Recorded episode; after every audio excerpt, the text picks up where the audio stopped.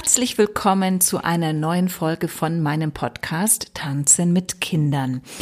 Ja, in dieser Folge werde ich mich mal dem Rollenverständnis von Tanztrainern und Tanztrainerinnen widmen. Ich habe im letzten Jahr im August diesbezüglich schon mal einen Blogartikel geschrieben und wenn du ihn nachlesen möchtest, dann mach das gerne auf meiner Website unter www.silkedamerau.de. Die Rolle der Expertin oder des Experten, wenn es um die Vermittlung vor allen Dingen von Tanzschritten geht, ja, die liegt uns sicherlich am meisten, beziehungsweise kommt uns auch sofort in den Sinn, wenn wir danach gefragt werden würden. Aber es geht noch um viel mehr Kompetenzen, die wir aufbringen müssen, die wir haben müssen als Tanztrainer, als Tanztrainerin, ja, damit wir unseren Beruf zu vollster Zufriedenheit nicht nur für uns, sondern eben vor allen Dingen für unsere Schülerinnen und Schüler ausführen können.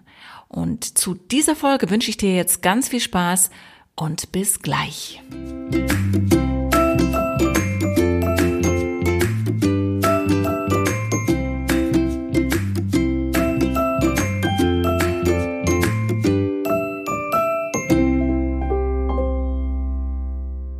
Der Beruf des Tanzpädagogen, der Tanzpädagogin ist in Deutschland nicht geschützt.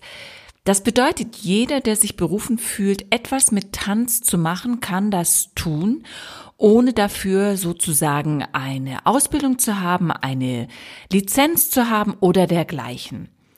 Das ist natürlich ein Dilemma, denn dadurch sind wir uns immer wieder Abwertungen in unserem Beruf ausgesetzt, die da heißen, naja, es kann ja jeder, sie hat ihr Hobby zum Beruf gemacht, ja, ist ja nur tanzen.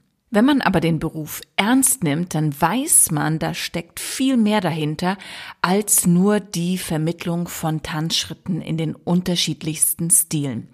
Letztendlich arbeite ich ja als Pädagoge mit Kindern, Jugendlichen und Erwachsenen. Mir muss bewusst sein, dass mein Handeln immer eine Auswirkung hat auf die Person, mit der ich arbeite.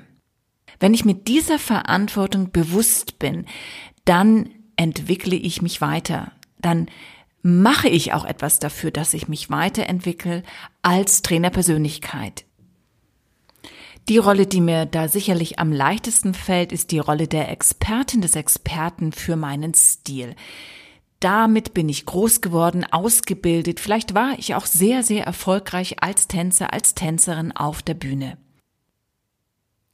Dennoch muss ich hier ziemlich gut aufpassen, dass ich aus meiner Rolle des Profis als Tänzer und Tänzerin herausgehen kann, denn die Schüler oder Schülerinnen, die zu mir kommen und einen Stil oder den Stil, den ich vermittle, lernen möchten, ja, die kommen mit einer ganz anderen Ausgangslage zu mir.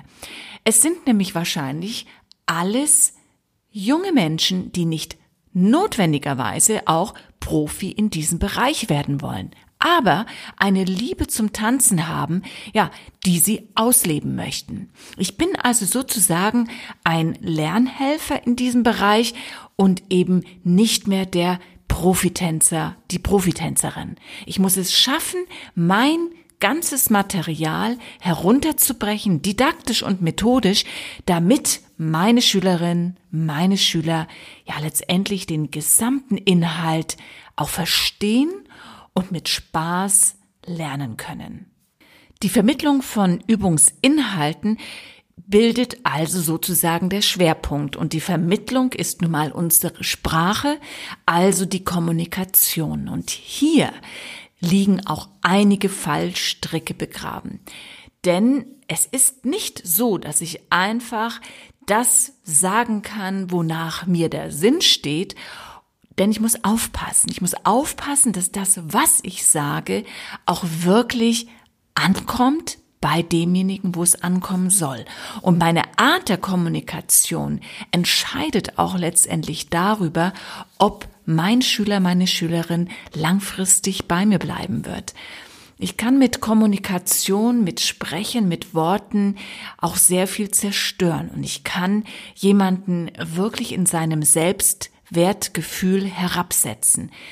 Sich also mit kommunikativen Prozessen auseinanderzusetzen, auch zum Beispiel, wie man Feedback gibt, wie man überhaupt mit jemanden so spricht, dass er verstanden wird, also auch wahrnimmt, dass jeder unterschiedliche Kanäle benutzt, um verstanden zu werden, ist ein riesiger Bereich und den sollte sich ein Tanztrainer auf jeden Fall sehr intensiv ansehen.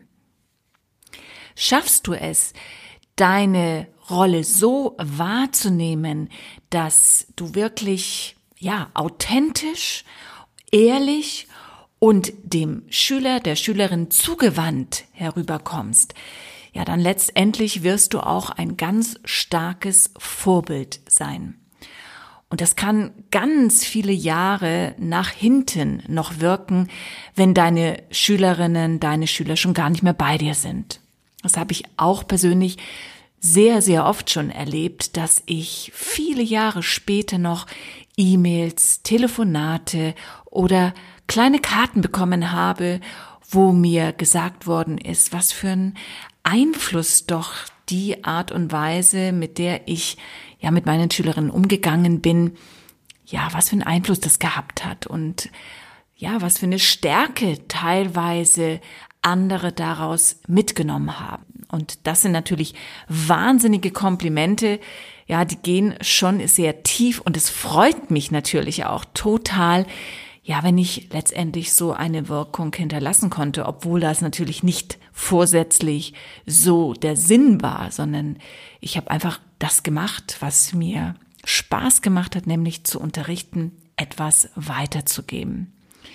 Ja, und wenn du so arbeitest, dann ist es klar, wenn du zum Beispiel eine eigene Schule hast, dass du viele Projekte managen musst. Du musst dich mit Aufführungen beschäftigen und da nicht nur rein als Choreografin oder Choreograf, was wiederum eine andere Rolle ist. Nein, du musst dich auch damit beschäftigen können, wie du Dinge organisierst, damit sie auch wirklich funktionieren. Denn eine Projektplanung zum Beispiel, gerade wenn man eine Show machen möchte, kann schon ganz schön lange dauern. Zum Beispiel bis zu einem Jahr oder vielleicht sogar noch länger. Es kommt immer so ein bisschen auf die Größe des Projekts an. Da also auch Wissen zu haben, wie gehe ich an Projekte, was ist der erste Schritt, was sind die Zwischenschritte bis zum Ziel, ist natürlich ein sehr hilfreiches Tool. Du siehst also, du musst dich in unterschiedlichsten Aufgabenfeldern zurechtfinden, weiterentwickeln oder überhaupt erstmal gewisse Fähigkeiten dir aneignen. Es ist ein sehr, sehr schöner Beruf, das kann ich auf jeden Fall mit vollster Überzeugung sagen, denn ich mache ihn schon wirklich sehr, sehr lange.